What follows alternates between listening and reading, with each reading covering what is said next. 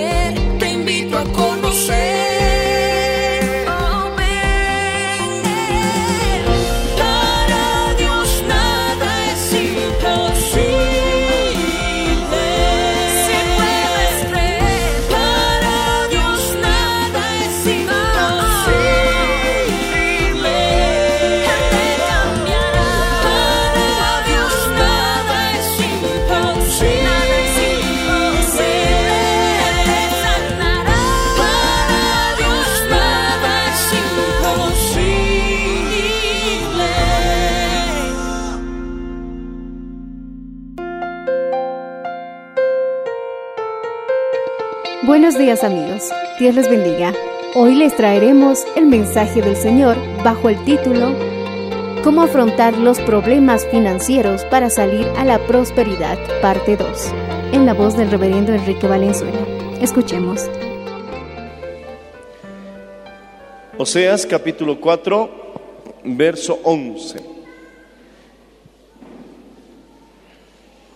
Dice así, fornicación, vino y mosto quitan el juicio. Léanlo en voz alta conmigo. Dos, tres. Fornicación, vino y mosto quitan el juicio. Señor, bendícenos y háblanos en este día. Estamos hablando, Señor, de cómo salir de situaciones adversas financieras a esa bendición soñada, Señor. Y sé que tú quieres darnos esa paz. En el nombre de Jesús, amén. Dando gloria a Dios pueden tomar asiento.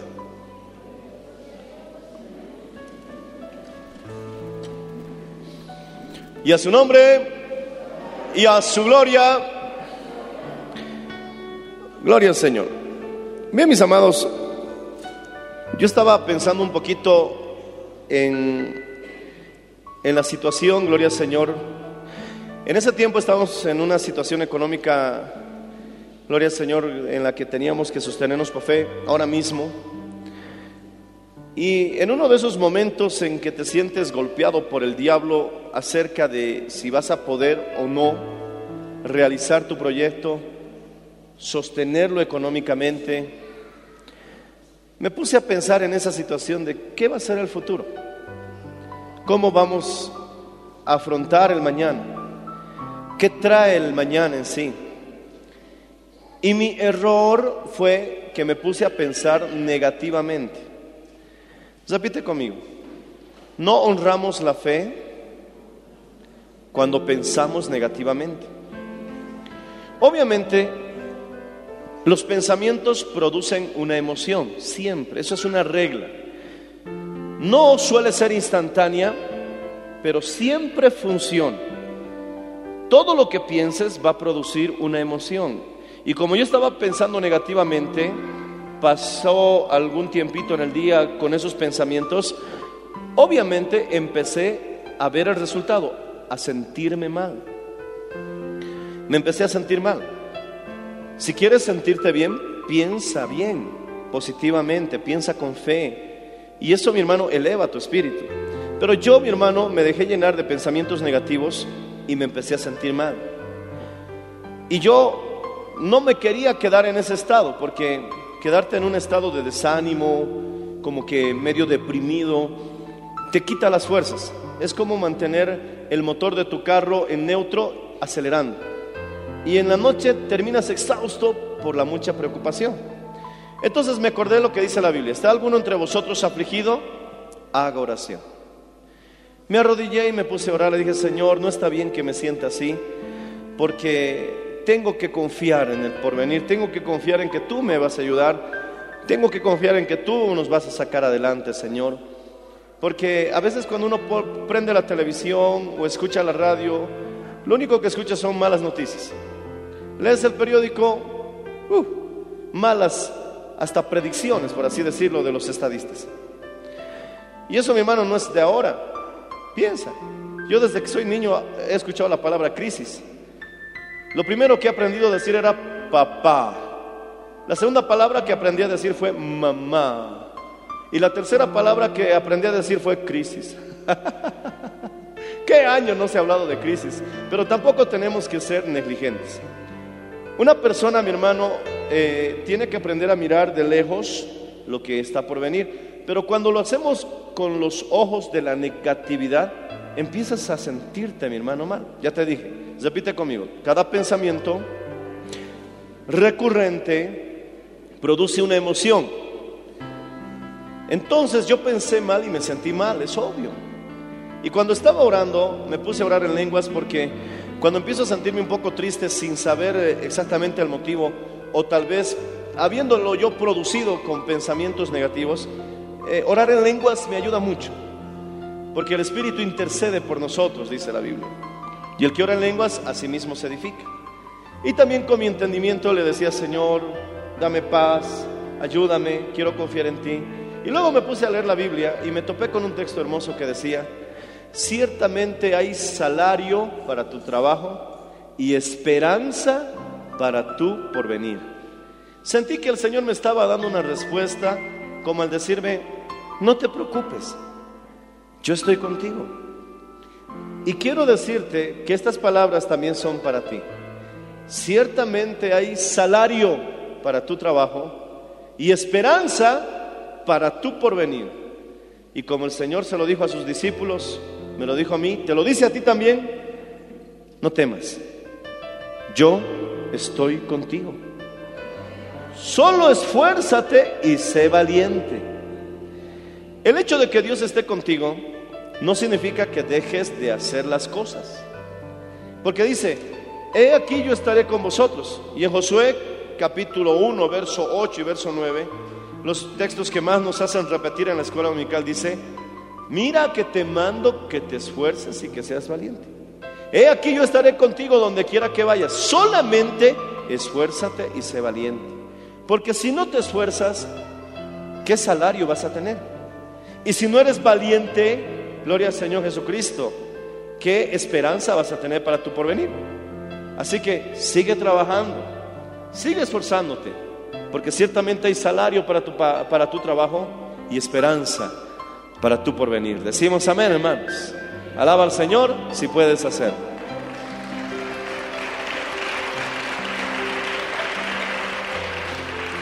Mírale al que está a tu lado y dile, te va a ir bien. Confía, te va a ir bien. Dios te va a dar su apoyo.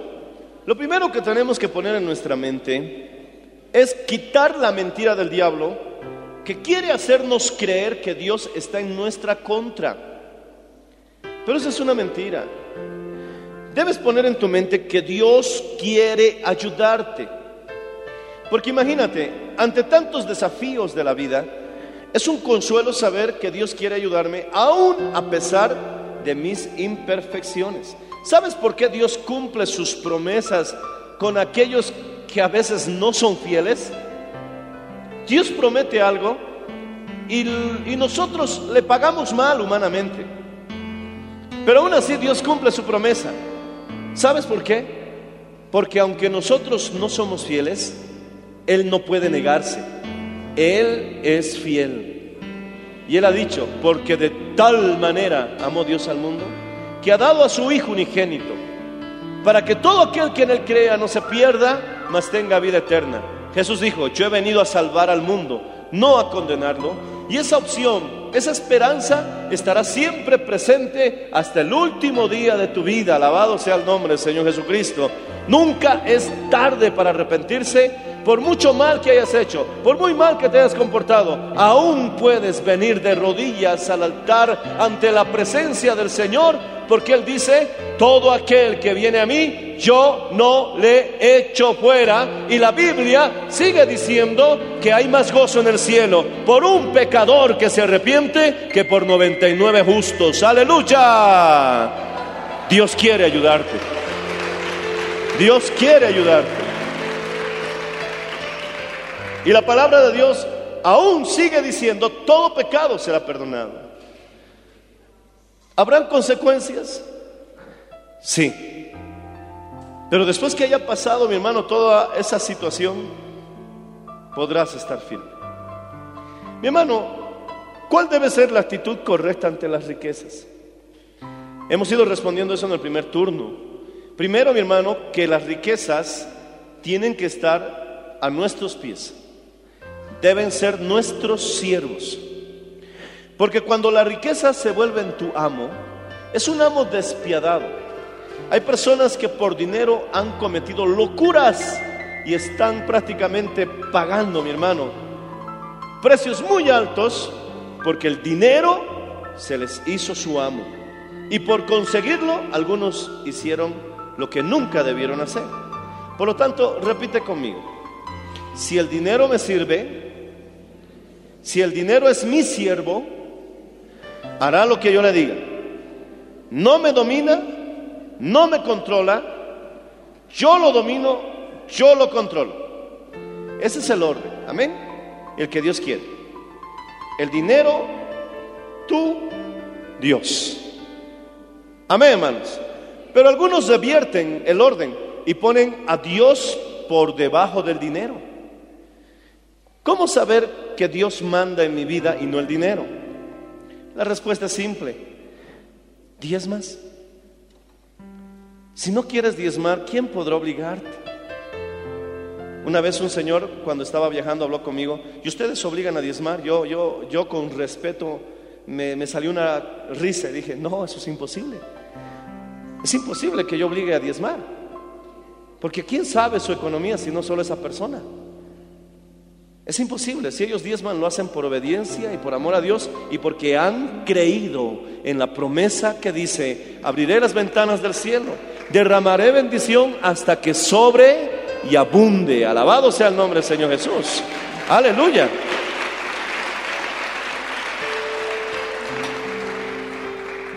Y también hay temor, ¿verdad? Porque el que no diezma, la Biblia dice que estará en una situación muy difícil, muy dura, ante la presencia de Dios, porque Dios le dice que está robando. Y también dice que hay una maldición que, que, viene como consecuencia de no darle el diezmo al Señor. Algunos piensan que eso es una manera de, forzar al pueblo a diezmar, pero lo que está escrito, escrito está. Y lo que Dios dice es eterno. Yo soy como la hierba, un día me voy a secar, séquese la hierba, y su gloria del hombre es como la flor, marchítese la flor, pero la palabra de Dios permanece para siempre. Acrisolada es la palabra de Dios, aleluya, y escudo para todo aquel que en ella confíe. Bendito sea el Señor Jesús. Si has confiado en la palabra de Dios, bien haces.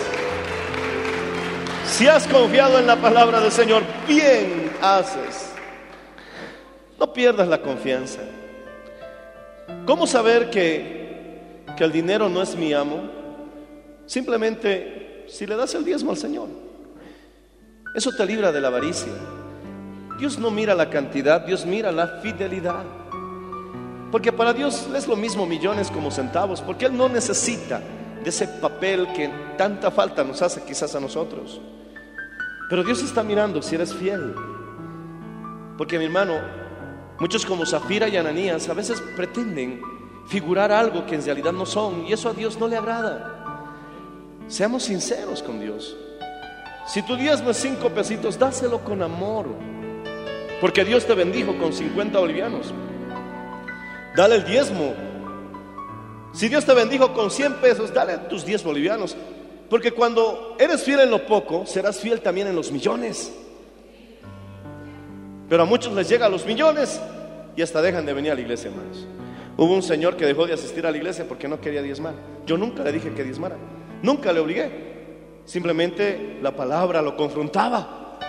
Y entonces él, mi hermano, prefirió quedarse con el dinero y perder su salvación y hasta el Señor. ¿Para cuántos años? Séle fiel. No será en vano. Una buena administración tiene que responder estas preguntas. ¿A dónde quiero llegar? Debes tener proyectos. Una administración tiene que tener, habíamos dicho, metas, hábitos y disciplina. Decimos amén. Los hábitos y la disciplina son primas hermanas, porque un hábito es cada mañana me levanto a orar a las 6 de la mañana. Es un hábito. Ya no necesitas despertador porque tu cuerpo se ha acostumbrado.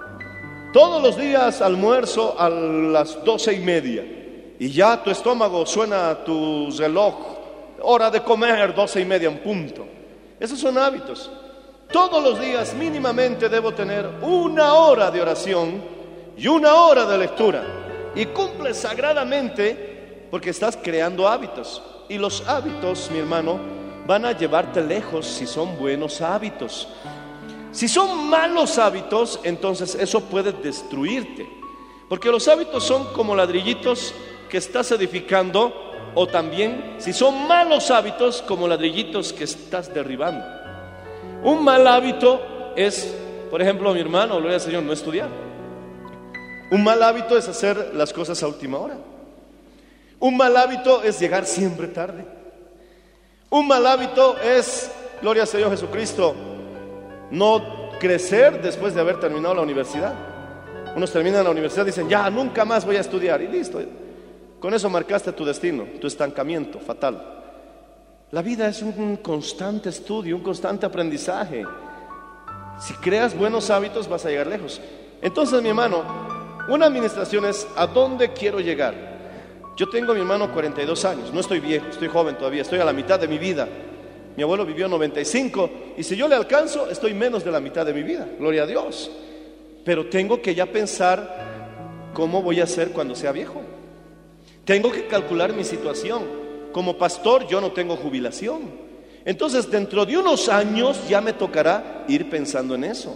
Porque una administración es pensar a dónde quieres llegar. Decimos amén, hermanos. Dos, ¿cuánto dinero dispones? Una administración no es que tú te vas a gastar tres mil bolivianos cuando solo tienes mil. Eso está arruinando a mucha gente. Gasta más de lo que tiene gasta más de lo que le ingresa. Tienes que entender, mi hermano, que un presupuesto es sumamente importante para que no te generes deudas innecesarias. Porque, mi hermano, muchos se hacen deudas chiquitas, pero esas deudas chiquitas son como goteras. Y tú ves que cae la gotita al balde, uh, no pasa nada, y lo dejas gotear toda la noche. Y al día siguiente te descuidaste y cuando vas a ver la gotera, ya está mojado todo el piso porque está rebalsando la gota que colmó el vaso. ¿Entiendes? Muchos se hacen deudas chiquitas, chiquitas. No, voy a pagar, voy a pagar. Y algunos son hechos a los vivos, ¿no? Préstame, se prestan y le pagan al que le deben. Ya, ya, te voy a pagar mañana. ¿Me prestas? Se prestan y le pagan a este. Pero de pronto algo les sale mal y listo, quedaron con dos deudas. Y otra cosa les salió mal y quedaron con cuatro deudas. Y así sin darse cuenta, deuda tras deuda, luego terminan con una situación como un monstruo de muchas cabezas y no saben cuál van a cortar primero. Y todos están mordiendo por la derecha y por la izquierda. Págame lo que me debes, págame lo que me debes. Pero son deudas pequeñas, pero sumando en su totalidad se ha hecho una deuda imposible de pagar. Por lo tanto, tenemos que en una buena administración vivir contentos con lo que tenemos. Decimos amén. Porque por querer tener más, nos endeudamos con algo que sabemos que ya no alcanza. Y a veces tenemos la ilusión que vamos a pagar porque va a venir un genio y su lámpara maravillosa y vas a pedir tus tres deseos y uno de esos va a ser pagar tus deudas. Pero quiero decirte eso que no funciona en la vida real. Decimos amén, hermanos. Alaba al Señor si lo entiendes.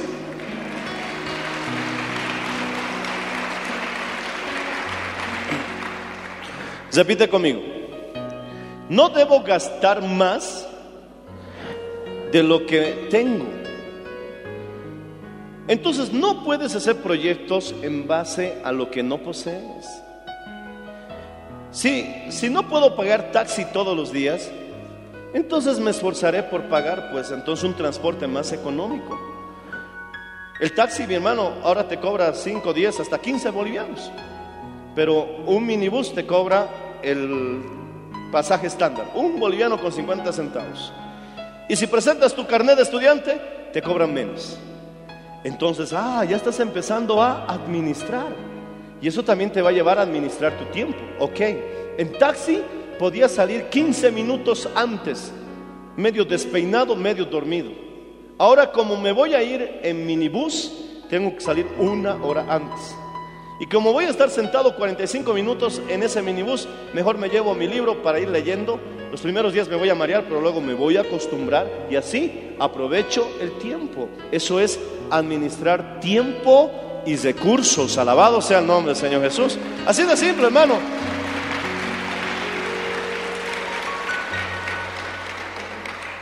Y algunos dirán, ¿tan básico? Sí, son principios tan básicos que estos principios funcionan en tu pequeña economía como también en una economía grande.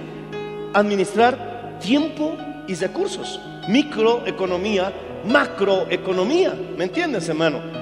Si no sabes administrar tu tiempo y tus recursos, entonces, mi hermano, recuerda que el tiempo que tienes es lo que va a generar tus recursos. Porque si no tienes tiempo para trabajar, entonces no vas a poder, mi hermano, generar recursos. Tenemos que, mi hermano, pensar en eso. Hay un tiempo también que debemos administrar, que es la vida. Hay un tiempo para estudiar. Hay un tiempo, mi hermano, gloria a Dios, para trabajar. Hay un tiempo que en ese momento del trabajo es para experimentar. Y después de adquirir experiencia es para emprender. Y después de emprender, mi hermano, es tiempo de pensar en tu retiro. Algunos en sus retiros recién están queriendo estudiar. ¿Para qué? ¿Para qué quieres estudiar en tu retiro? Es que siempre quise ser abogado. Ya, colga tu cuadro de abogado antes de morir. Si estás joven, entiende que allí es el tiempo para lo que eres joven. A algunos les va a costar mucho más trabajo cuando sean adultos hacer lo que deberían haber hecho en otro tiempo. Pero por no administrar bien sus vidas, ahora están en problemas. Se embarazaron fuera de tiempo. Se casaron fuera de tiempo. Es decir, muy anticipado. Y otros se casaron a los 50 años. Ok, ya puedes casarte, vas a tener tu viejito al lado, pero ya no vas a poder tener hijos. ¿Te das cuenta que todo tiene su tiempo? Entonces eso nos habla de que debemos administrar tiempo y también recursos. Alabado sea el nombre del Señor Jesús. Alábale si puedes, hermano. Bendito sea el Señor.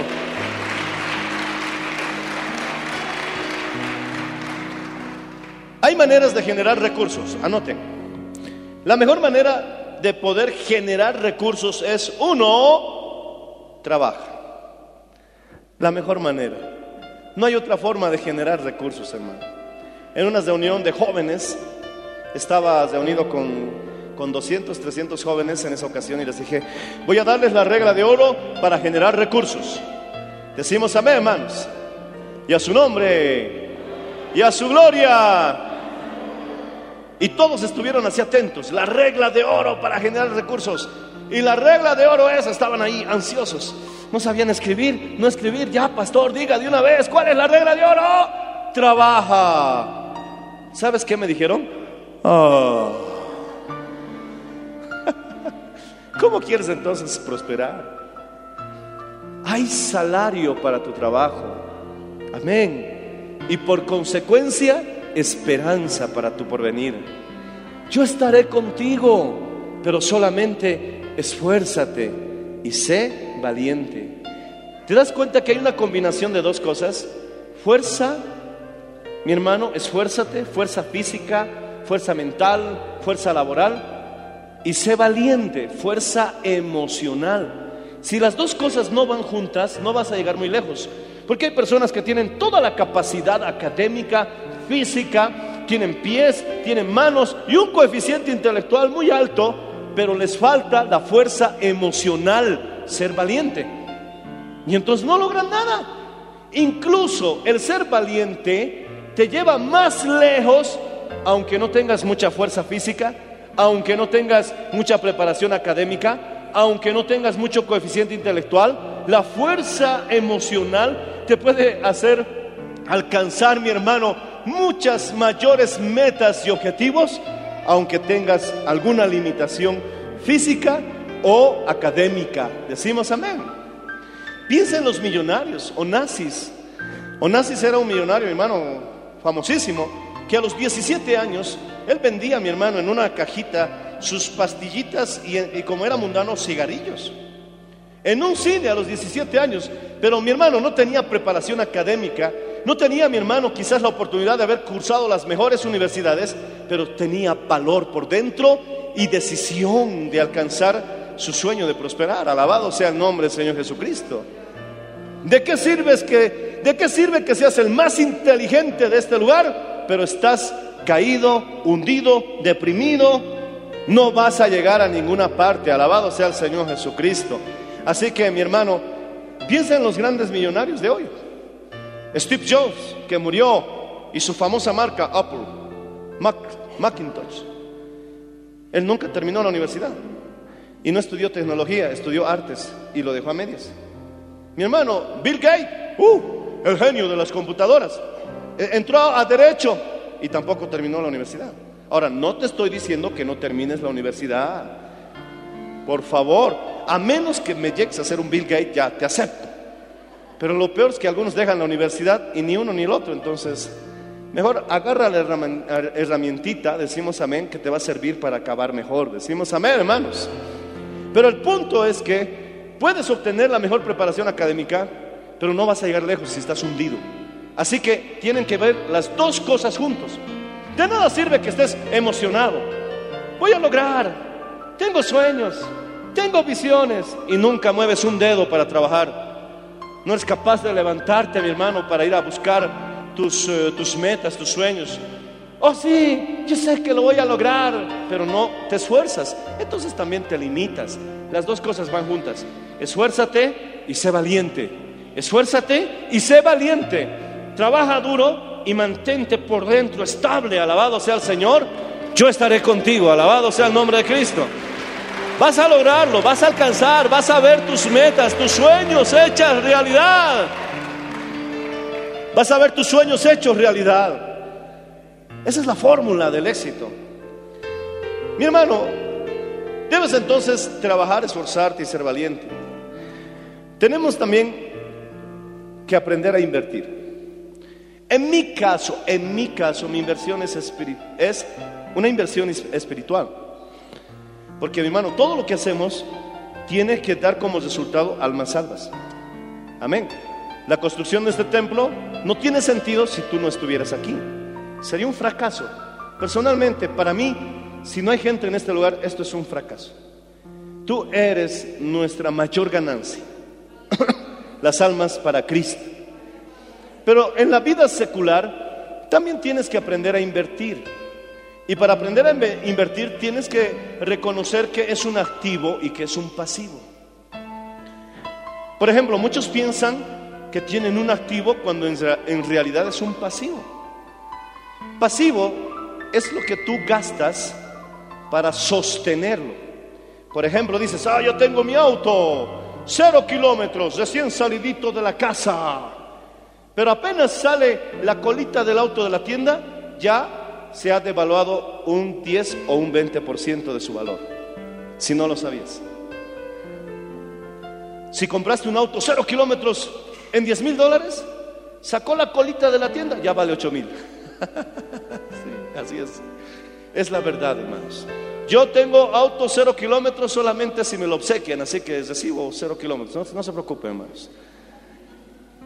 En el mejor de los casos. Pero es la verdad. Entonces, si quieres un auto cero kilómetros, amén, amén, amén. También piensa en los beneficios. No se te va a plantar, va a llegar a destino. Tus amigos uy, uy, uy van a decir, amén, pues listo, ya. Es un gustito que si te puedes dar, hazlo, hazlo. Pero mi hermano, muchos dicen, ya, esto ya tengo, lo vendo y recupero mi dinero. No es así. Si lo has sacado a crédito, estás pagando. Y si ese auto no te genera ninguna ganancia, es un pasivo.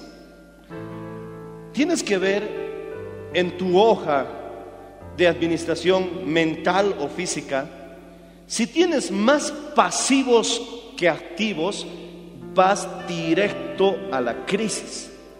Cualquier momento te vas a desmoronar. El activo es lo que te produce ganancia. Tienes tu casita y ahí tienes dos cuartos en el patio que no usas para nada. Entonces dices, ya voy a ponerlo en alquiler. Te buscas un inquilino de confianza, obviamente, un hermano de la iglesia.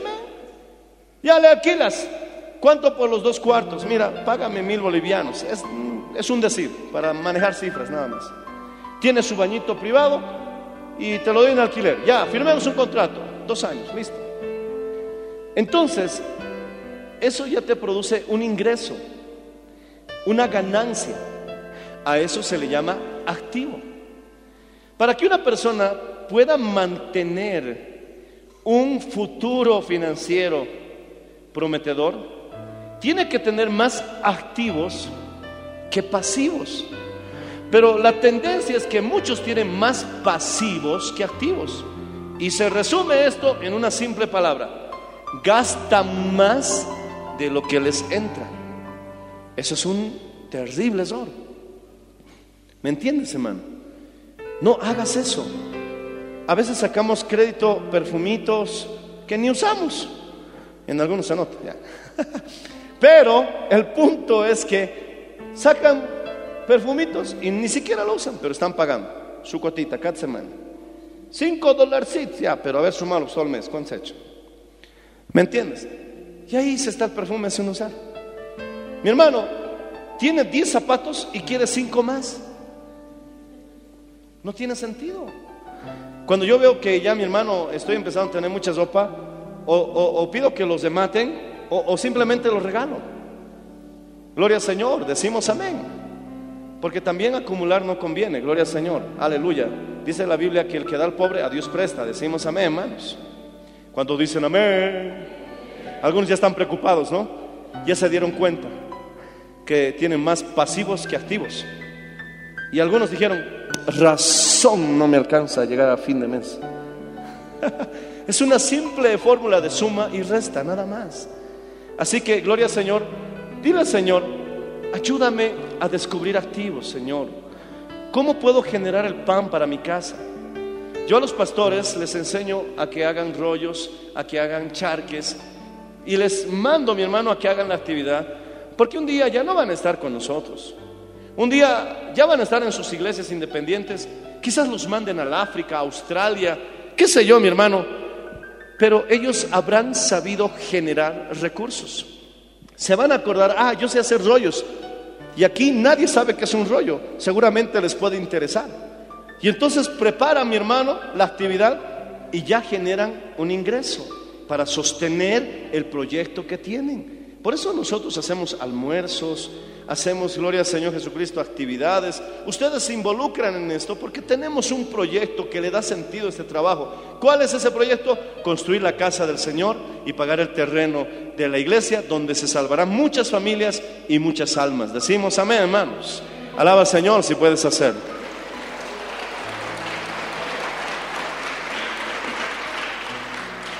¿Sabes cómo generan algunos recursos? Algunos generan recursos, mi hermano, de una forma extraña. Empiezan a vender sus cosas. Venden sus reloj, venden sus zapatos, venden su ropa. Y los ves a los jovencitos vendiendo los libros de la casa en el mercado negro. Ahí está, pastor, ya estoy haciendo activos. No. Eso no es ser activo. Te estás descalabrando. Porque mi hermano, generar activos es que Dios te dé una forma, un negocito en la que puedes ganarte el dinero honradamente. Amén. Los pastores, si ven que las ofrendas y los diezmos no alcanzan, tienen que hacer como nosotros, ya haremos un almuercito, haremos unas hamburguesas, salgamos a vender un piquecito. Y entonces eso te da un, un recurso para que puedas sostener el trabajo, el proyecto que tienes. Alabado sea el nombre del Señor Jesús. Es cierto que debemos orar, pero mi hermano, hay muchos que solamente oran, oran, oran y no trabajan. Decía un pastor, puedes ayunar hasta volverte amarillo como un queso, pero si no sales a trabajar no va a suceder nada, porque Dios dice, esfuérzate y sé valiente. Decimos amén, yo estaré contigo, alabado sea el nombre del Señor. Esfuérzate y sé valiente. Una vez yo les conté a los pastores jóvenes, hermanos, cuando yo era joven, recuerdo, no podía pagar el alquiler y me puse a orar. Me olvidé decirles que también vendíamos sándwiches. Me olvidé decirles que hacíamos actividades. Me olvidé decirles que íbamos a, las, a los desfiles a vender hamburguesas. No les dije esos. Pero a pesar de haber hecho esa actividad, nos faltaba para pagar el alquiler. Y solamente les conté la parte de la oración. Y me puse a orar y a ayunar. Y nos faltaba dinero. Y un día, cuando después faltaba un día para pagar esa cuenta, abrí mi Biblia y alguien puso 50 dólares en mi Biblia. Nunca supe hasta ahora quién lo hizo.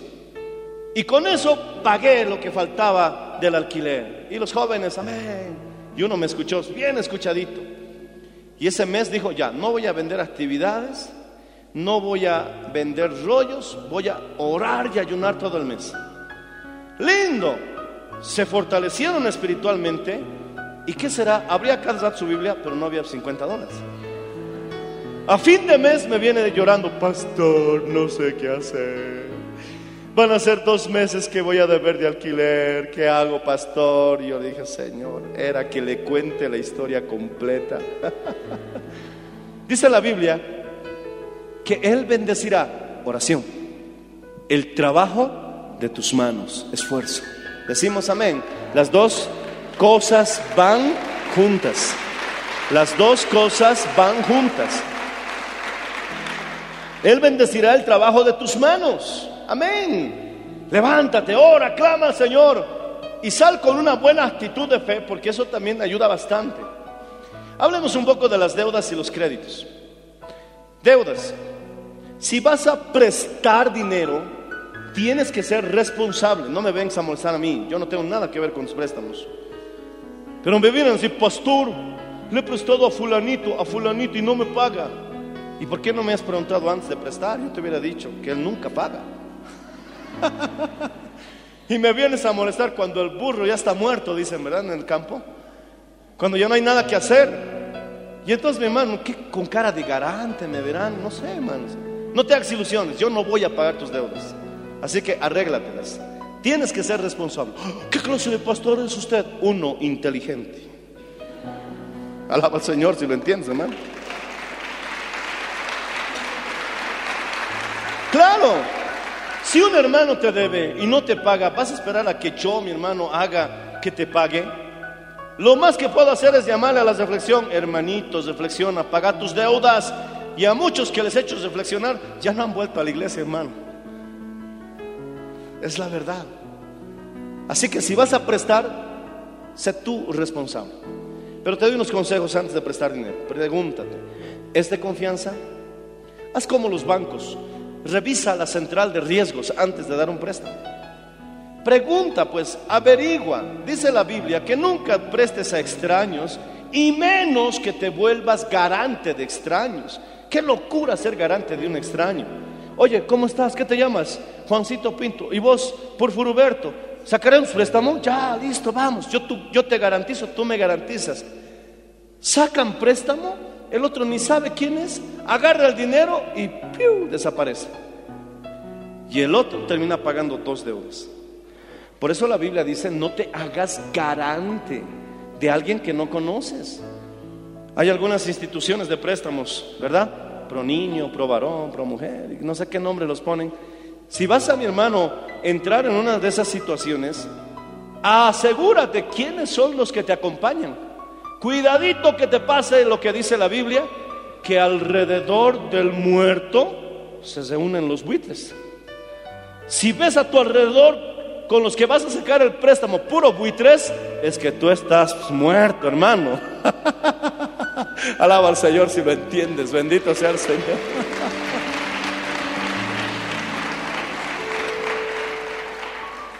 Espero que me hayas entendido, hermano.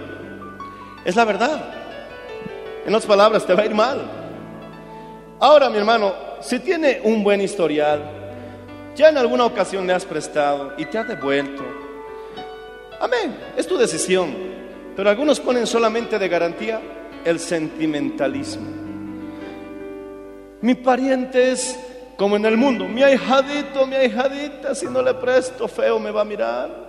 Nunca más me va a hablar. Y la única garantía que tienen para dar un préstamo es el sentimentalismo y una sonrisa. Pastor, le he prestado esta cantidad de dinero a mi pariente. ¿Y con qué garantía? Su sonrisa. A ver, anda al banco. Por favor, me presta 10 mil dólares.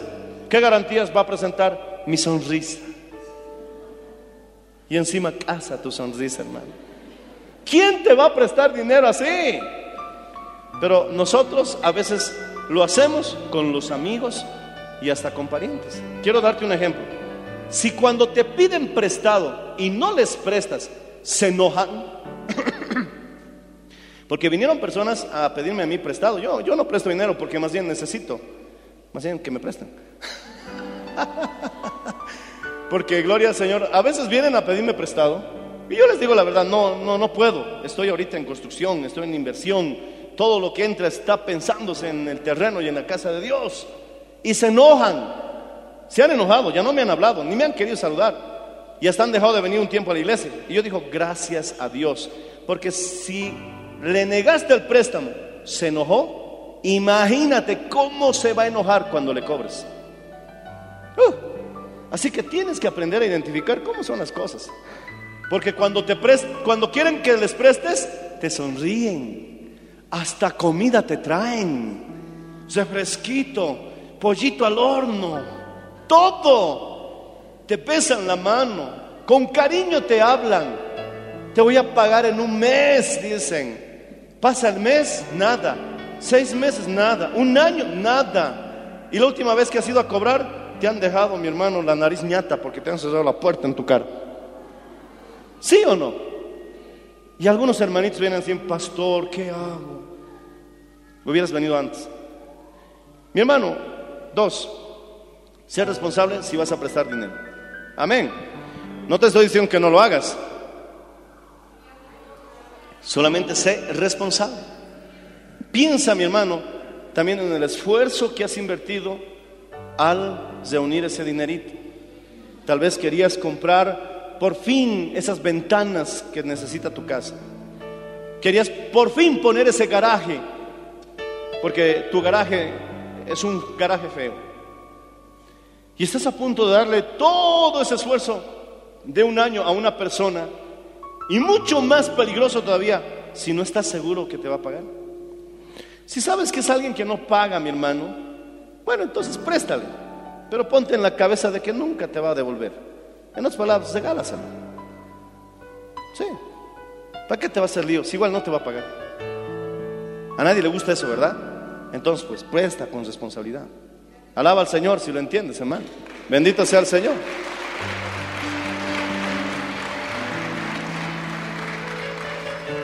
Dos, si vas a pedir prestado, siempre adquiere ese capital con un proyecto.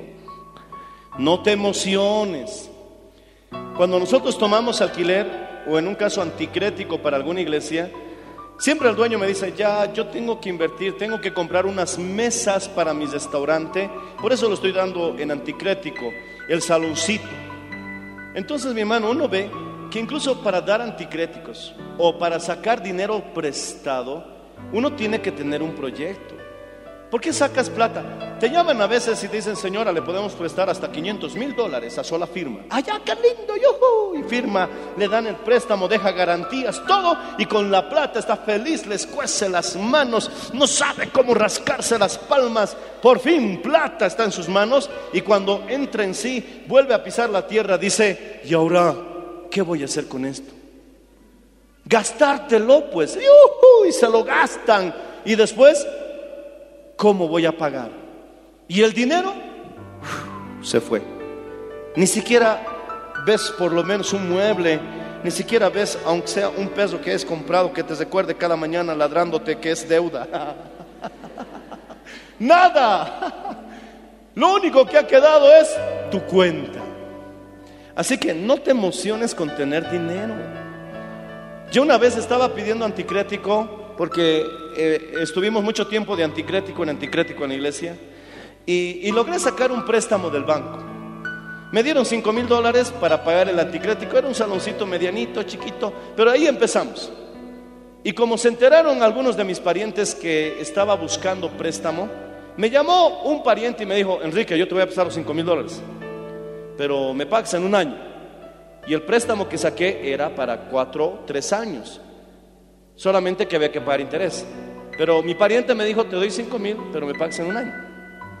En ese instante me dio la tentación de tener los dos préstamos, te soy sincero. El otro le pago en tres años y esto lo puedo hacer un préstamo personal, así me habló el diablo. Y me compro un auto para ir a visitar a los hermanos, tratando de excusarme.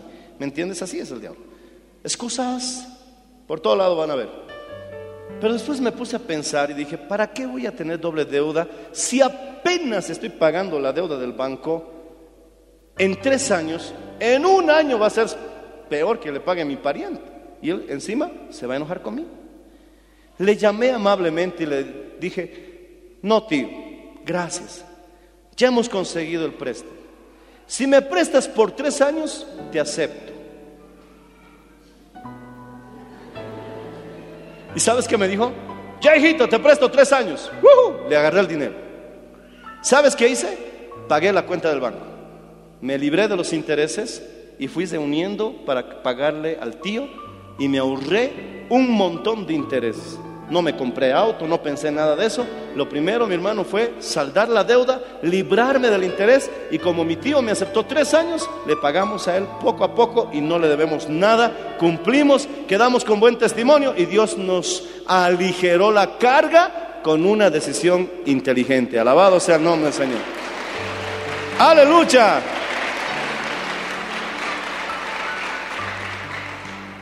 Pero tú, ¿qué hubieras hecho?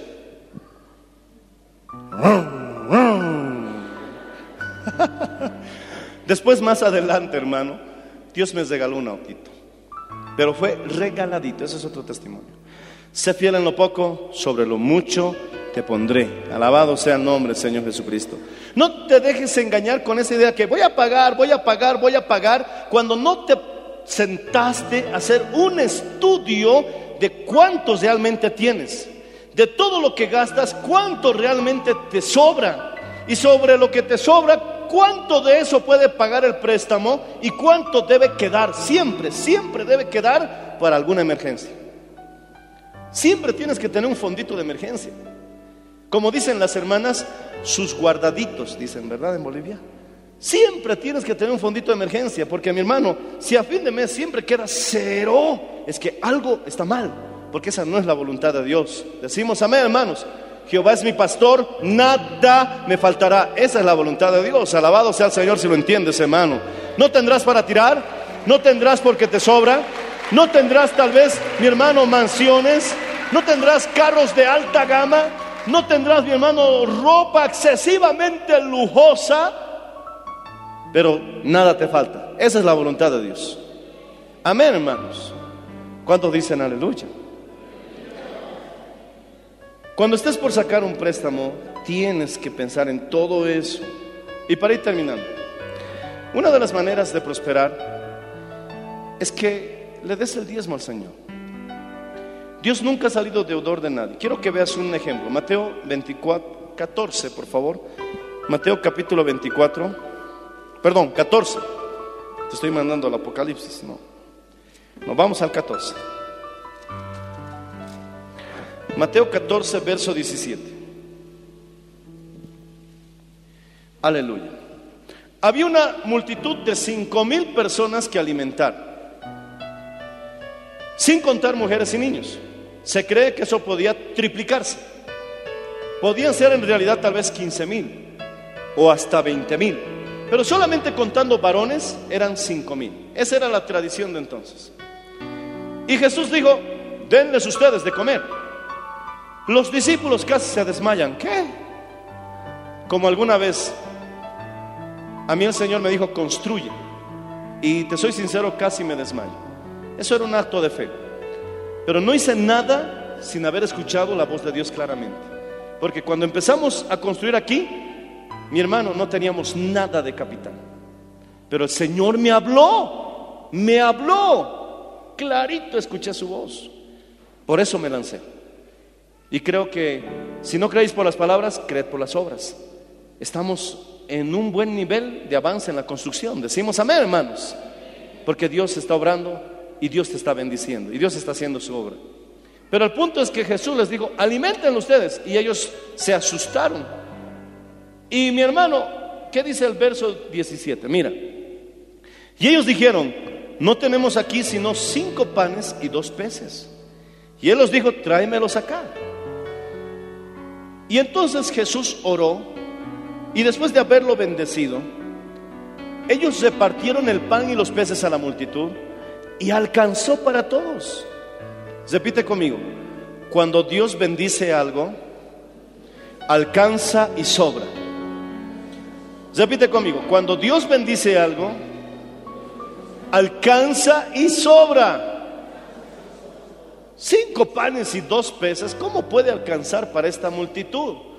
A veces nos encontramos así con el sueldito que tenemos, con la asignación o tus ingresos.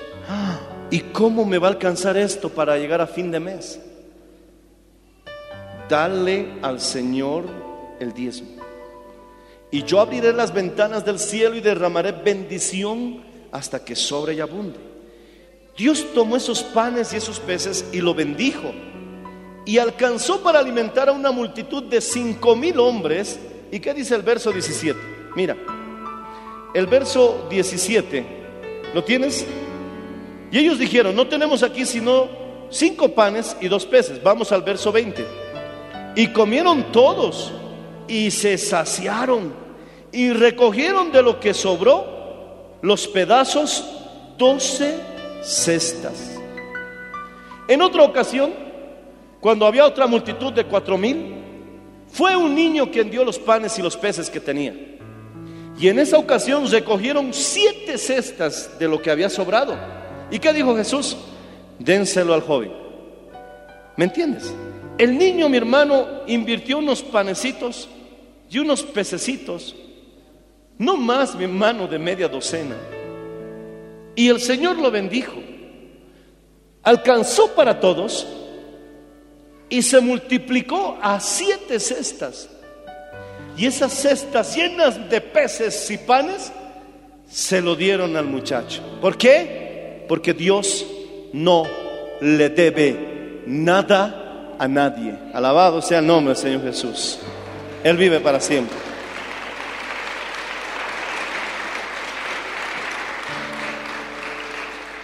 Entonces lo que tú necesitas es la bendición de Dios. Cuando abras tu negocio, ora antes de abrir la puerta. Señor, voy a empezar hoy el trabajito. Esfuérzate. Tampoco abras a las 11 de la mañana y a las 12 ya lo estás cerrando. Y en la tarde a las 4 y a las 5 ya lo cierras. ¿Cómo vas a prosperar así? Esfuérzate. Sé valiente.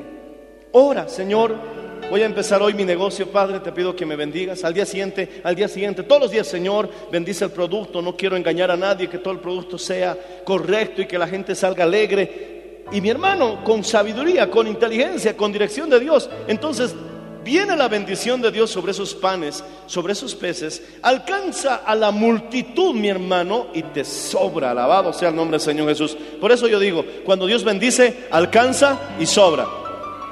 Repite conmigo, cuando Dios bendice, alcanza y sobra.